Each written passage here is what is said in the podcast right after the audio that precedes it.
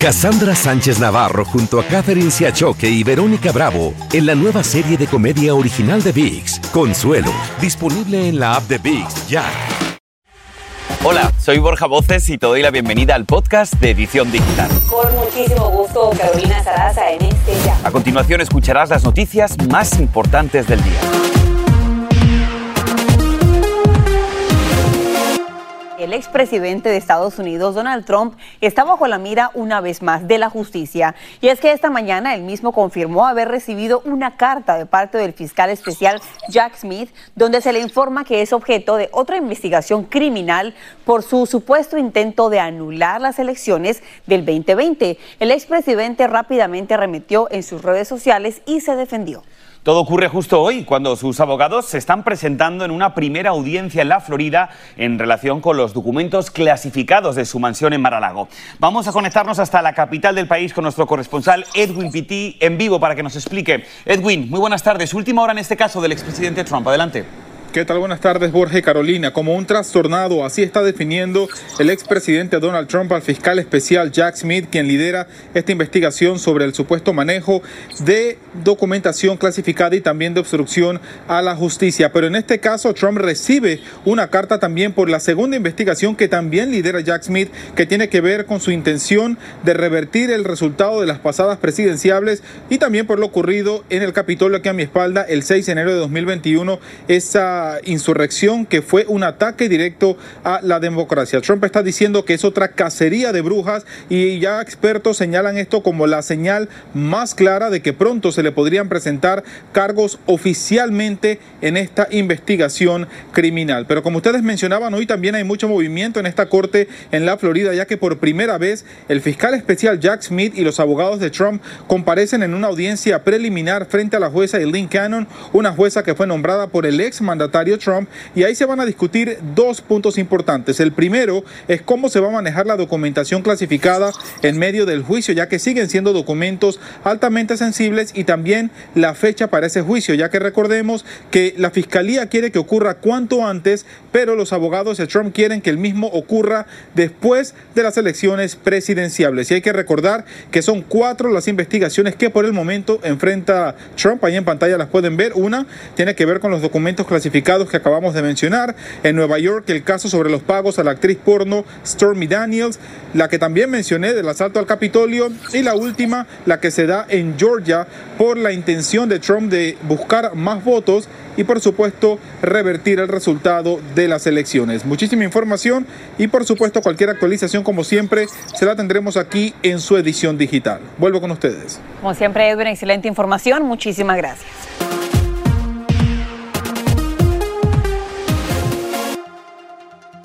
Ahora sí, arrancamos con esta historia que parece realmente de una película. Una joven de 13 años logró salvarse de un secuestro al escribir la palabra ayuda, help me, en un papel. Aprovechó para hacerlo cuando su captor se detuvo en una lavandería de Long Beach, en California. Andrea León tiene el testimonio de una testigo y las recomendaciones de seguridad por parte de las autoridades para que no nos pasen casos como este. Preste atención. Con esta nota pidiendo ayuda, una menor de solo 13 años salvó su vida luego de ser secuestrada en Texas. Según los fiscales, el presunto secuestrador la agredió sexualmente en repetidas ocasiones mientras la conducía a Long Beach, California. Steven Robert Sablan, de 61 años, enfrenta cargos de secuestro y transporte de una menor con la intención de participar en una actividad sexual delictiva. De ser declarado culpable, podría enfrentar cadena perpetua. Según los fiscales federales, el pasado 6 de julio la niña caminaba en San Antonio cuando Sablan se detuvo junto a ella en un auto, le apuntó con un arma y le ordenó que subiera.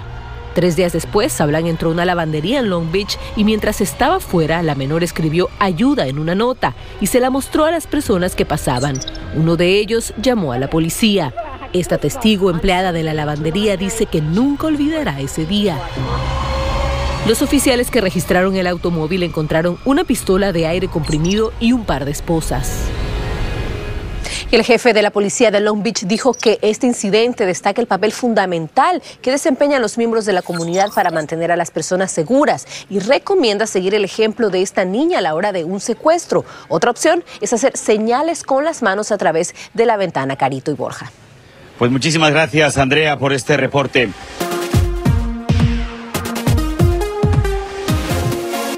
Una familia hispana de Las Vegas no cabe de la dicha y es que sus hijitos Mateo y Lucas se siguen recuperando después de una complicada operación de aproximadamente 17 horas para separarlos. Ellos compartían la pelvis y algunos órganos, pues bien, una doctora hispana estuvo a cargo de los exigentes cuidados pre y postoperatorios de los menores. Ella es la doctora Magdalena Sanz Cortés, directora de cirugía fetal en Texas Children's Hospital y conversamos con ella. Doctora, bienvenida a la edición digital. Cuénteme, ¿cómo llega a usted este caso? Cuéntenos de esa conexión inmediata que tuvo con los padres, una pareja hispana humilde de Las Vegas. Claro que sí. Eh, para mí fue un placer recibir esta pareja. Ellos venían ya con el diagnóstico de que ambos bebés venían fusionados y venían al principio pues con sus miedos de pues qué posibilidades podrían existir para, para sus bebés. Nosotros desde el principio pues eh, tuvimos bastante cautela diciéndoles que podían ser separados pero que no estábamos al 100% seguros. Y a partir del momento en el que llegaron con nosotros pusimos en marcha un montón de pruebas, tanto ultrasonidos como resonancia nuclear magnética. Hicimos muchas reuniones de todos los especialistas que iban a estar involucrados en el cuidado de los dos bebés una vez hubieran nacido y poco a poco, a lo largo del embarazo, fuimos dándoles cada vez más información y nosotros también nos íbamos sorprendiendo de que todo iba yendo, pues, la verdad, muy bien. Eh, a esta mamá le habían dado la opción de no seguir con su embarazo, sin embargo ella, a pesar de los diagnósticos y de los pronósticos, ella quería seguir con su embarazo. ¿Qué tan complicado era a la hora de que nacieran y también a la hora de separarlos? Claro, eh, el diagnóstico del problema que tenían estos dos bebés es un diagnóstico que es muy infrecuente, pasa entre uno de cada 25.000, 50.000 eh, gestaciones y la posibilidad de que ambos bebés pudieran haber fallecido era una posibilidad alta, eh, no solamente dentro del vientre de la madre, sino también una vez hubieran nacido ambos bebés. Por tanto, se consideraba que era una gestación de muy alto riesgo y eh, éramos conscientes de que les habían dado la alternativa de terminar el embarazo anteriormente. Esta es una pareja que vino a Houston, a nuestro centro, a Texas Children's, con muchísima fe, muchísima esperanza y pensando que eh, se iba a tener el mejor resultado para ambos bebés. Doctora, qué historia tan bonita. Ahora, ¿estos bebés van a poder tener una vida normal? ¿Van a poder caminar, Lucas y Mateo? Sí, pues eh, la calidad de vida en principio eh, tiene que estar preservada porque los órganos que estaban compartiendo son unos órganos que ahora mismo están separados. Estos bebés pueden tener una actividad dentro de la normalidad. Obviamente van a tener que, tener terapias, pero en principio tienen una esperanza de vida eh, como la de cualquier otro bebé. Doctora, pues Dios la bendiga. Gracias por todo lo que hizo por esta familia y esperemos que la vida le dé muchas bendiciones también a Lucas y a Mateo. Que tenga buen día y muchísimas gracias. Muchas gracias.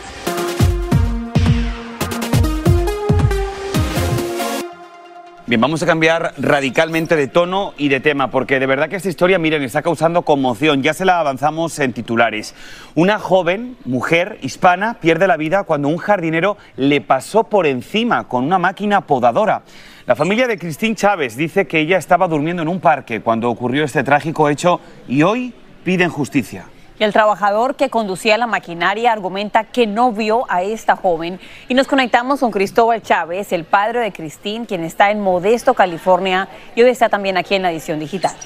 Señor Cristóbal, bienvenido a la edición digital. Es un caso muy lamentable. Cuéntenos qué pasó ese día. Pues ese día mataron a mi hija. Ella se fue a lavar el pelo como de 10 a 11. De 10 a 11 se fue a lavar el pelo. Allí pasa un río o barranca, como le quieran y, y luego después de que se fue a dormir, um, sería después de las 11, este, cuando me, me cuenta un testigo que, que vio policías y vio y vio dos, dos, dos carros de policía, en, en, en, total había como dos policías nomás, y había el que levantó el, el cuerpo, una suburban blanca, este, Después vio que pusieron una bolsa, en, vieron, vio que pusieron una bolsa ahí y, luego la bajaron a la suburban pero él ya había visto pasar un tractor, pero bastante recio. Qué duro relato el que usted nos está contando. Admiro muchísimo su entereza y su valentía para poder entrar con nosotros aquí en la edición digital. Y abrir su corazón de la manera que lo está haciendo, pero a mí me gustaría preguntarle algo. ¿Por qué su hija estaba en el bosque esa noche? ¿Por qué pernoctaba allí? Muy bien, muy bien. Es una buena pregunta. Este, mi hija era, era bastante rebelde, o sea, hacía como un mes que habíamos vendido la casa y yo le, le dije que se viniera con, a la casa de, de, mi hermana porque fue donde yo me fui.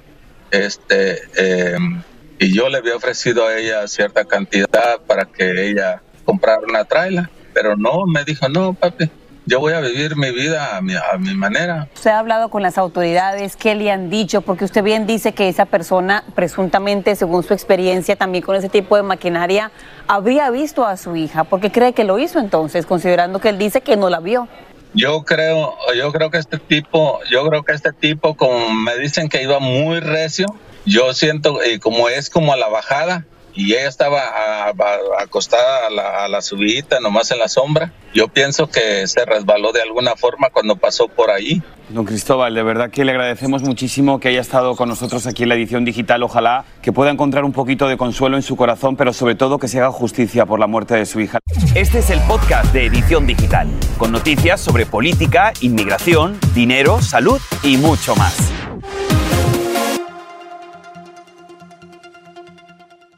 Cassandra Sánchez Navarro junto a Catherine Siachoque y Verónica Bravo en la nueva serie de comedia original de VIX, Consuelo, disponible en la app de VIX ya. Y ahora regresamos con el podcast de Edición Digital con las principales noticias del día. Bueno, vamos a cambiar totalmente de tema y ahora tenemos una pregunta para ti. ¿Alguna vez has comprado un vuelo con escala con la intención de no llegar a tu destino final para quedarte en la ciudad de la escala porque era más barato? Bueno, te cuento que se trata de una tendencia que se ha vuelto muy popular y que se llama skip lacking. Yo no sabía que eso existía, Borja, y, bueno, el objetivo es ahorrar dinero en los boletos, pero podría costarte más caro de lo que te imaginas. Andrea León investigó un poco más de este tema y nos explica. Andreita, cuéntanos, ¿es esto ilegal? Así es, Carito y Borja. Bueno, les cuento primero que nada que Logan Parsons es un adolescente de Carolina del Norte que fue detenido en un aeropuerto por unirse a esta tendencia. Su padre explicó que su hijo tenía un boleto de American Airlines desde Gainesville, Florida, a Nueva York con escala en Charlotte porque le costaba menos que comprar un boleto directo de Gainesville a Charlotte. Su intención era quedarse en la escala y no era la primera vez que la familia usaba esta estrategia para ahorrar en los pasajes, pero sí era la primera vez que el menor volaba solo. Sin embargo, en la puerta de embarque a un agente le llamó la atención que el adolescente tuviera una identificación de Carolina del Norte, por lo que fue llevado a una sala de seguridad para ser interrogado. Posteriormente, el boleto de Logan fue cancelado y la familia se vio obligada a comprarle uno nuevo directo. Si bien esta práctica no es ilegal, está mal vista en la industria ya que supuestamente viola los códigos de conducta de algunas aerolíneas. Recientemente, Lufthansa, por ejemplo, demandó a un pasajero que había intentado hacer skip lag y en 2014 ya las aerolíneas United y Orbitz demandaron al sitio de búsqueda de vuelos Skip Lag alegando que la compañía interfirió intencionalmente y maliciosamente con sus negocios. Por eso los expertos en vuelos recomiendan que si estás pensando unirte a esta tendencia, lo pienses dos veces, ya que te puede salir mucho más caro, chicos. Es un tema muy interesante. El papá de este jovencito lo defiende y dice que su niño no sabía que era una práctica ilegal. Pero bueno, gracias, Andreita. Bueno, ya sabemos lo que no tenemos que hacer, ¿eh? Nunca nos acostaremos sin saber algo nuevo.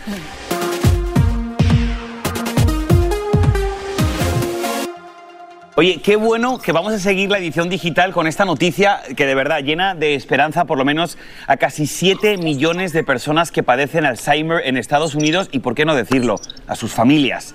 La farmacéutica Eli Lilly ha anunciado que su medicamento Donanemab logró disminuir, escucha bien qué maravilla, en un 60% el avance de la enfermedad en aquellos que la toman en su etapa más temprana. Escuchen.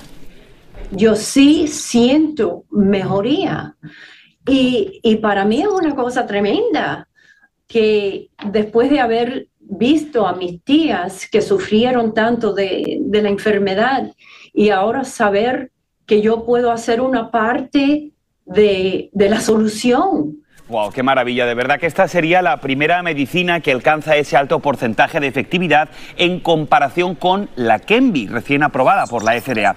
Dicen los expertos que el mayor número de casos de Alzheimer se registran en el este y en el sureste del país, en Estados Unidos. Ahí tenemos los estados. Cambiando de tema, dime qué hacen tus hijos en el verano y te diré si debes o no preocuparte. Y es que te lo digo porque durante las vacaciones los menores pasan mucho tiempo encerrados en casa, haciendo actividades muy diferentes al ejercicio, algo de suma importancia para los menores, posiblemente ahí pegados detrás de una pantalla. Correcto, por eso hoy vamos a hablar con la psicóloga Edith. Doctora, gracias por estar con nosotros una vez más. Doctora, cuéntanos por favor qué deben hacer los padres para que los niños no pasen tanto tiempo encerrados. Doctora Shiro. Hola, hola Borja, hola Carito. Eh, muy, muy importante establecer horarios dependiendo de las edades, cuántas horas puede estar el, el niño frente a la pantalla. Otra cosa importantísima, únete a tus niños a jugar con los juegos de video, que hay algunas cosas positivas en jugar con ellos, porque son momentos familiares para compartir. Pero lo más importante es haz, planes, actividades fuera de casa, con ellos, con amigos, para que estén en la naturaleza, para que salgan algo estructurado algo que los motive, para que ellos puedan tener una, una, gana, una atracción hacia estar fuera de la pantalla. Eh, invítalos a hacer actividades en campamentos, en voluntar, trabajos voluntarios, que tengan otras opciones además de estar frente a una pantalla todo el verano.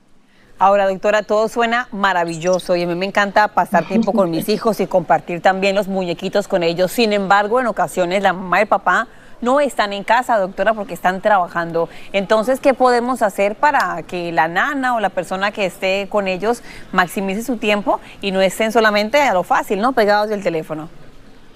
Totalmente, es que por eso creo que ofrecerles otras alternativas, como por ejemplo actividades fuera de la casa, hacer uh, el parque, juntarse con otros amiguitos, negociar con ellos, ok, vas a ver, vas a jugar juegos por una hora, dos horas, pero entonces a cambio vamos a hacer una o dos horas de ejercicio, una o dos horas de actividades de, de nadar, de correr, de pelota, porque tiene que haber un entendimiento también de parte de los niños, lo que es bueno y lo que es malo para ellos. Entonces, no tiene que estar el adulto con todo el tiempo con ellos, puede haber un momento de esparcimiento.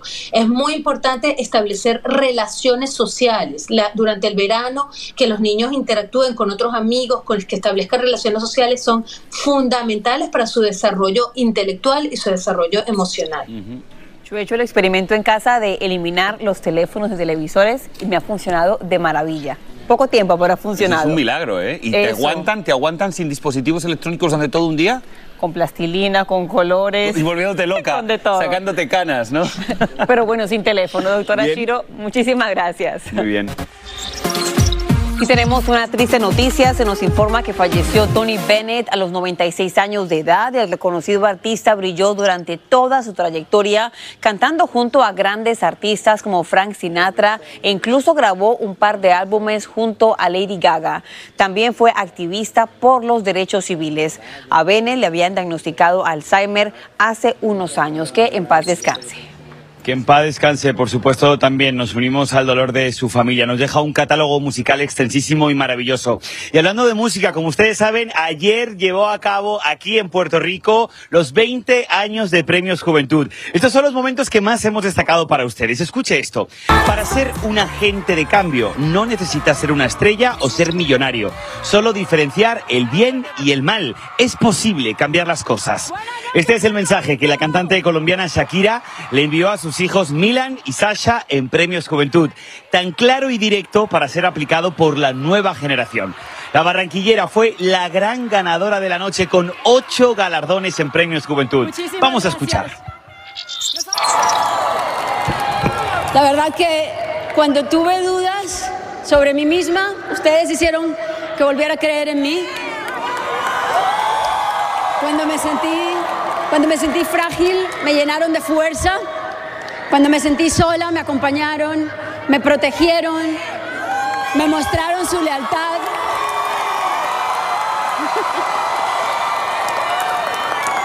Celebran conmigo mis alegrías y me acompañan en todas mis luchas.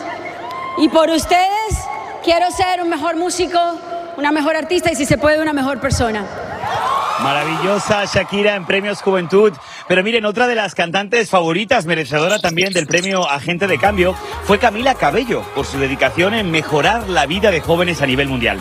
La cubana, quien llegó a la alfombra roja en un elegante vestido negro, ha usado su voz para promover la igualdad de género y proteger a la comunidad LGTBQ. Y otra de las presentaciones que sin duda el público de Premios Juventud disfrutó a lo grande fue el sentido homenaje a la fallecida cantante mexicana Jenny Rivera, realizada precisamente por sus hijas, por Chiquis, por Jackie y por Jenica.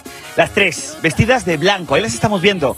Le cantaron a su madre la canción Pedacito de mí como tributo a la diva, momento que sin duda ha sido muy aplaudido por sus seguidores. Un año más felicitando a toda la producción de Premios Juventud delante y detrás de cámaras y por supuesto a todas las personas, Carolina, que nos sintonizaron ayer en esta transmisión especial que hicimos de Premios Juventud celebrando esos 20 años.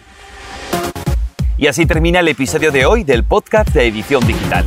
Síguenos en las redes sociales de Noticiero Univisión Edición Digital y déjanos tus comentarios. Como siempre, muchas gracias por escucharnos.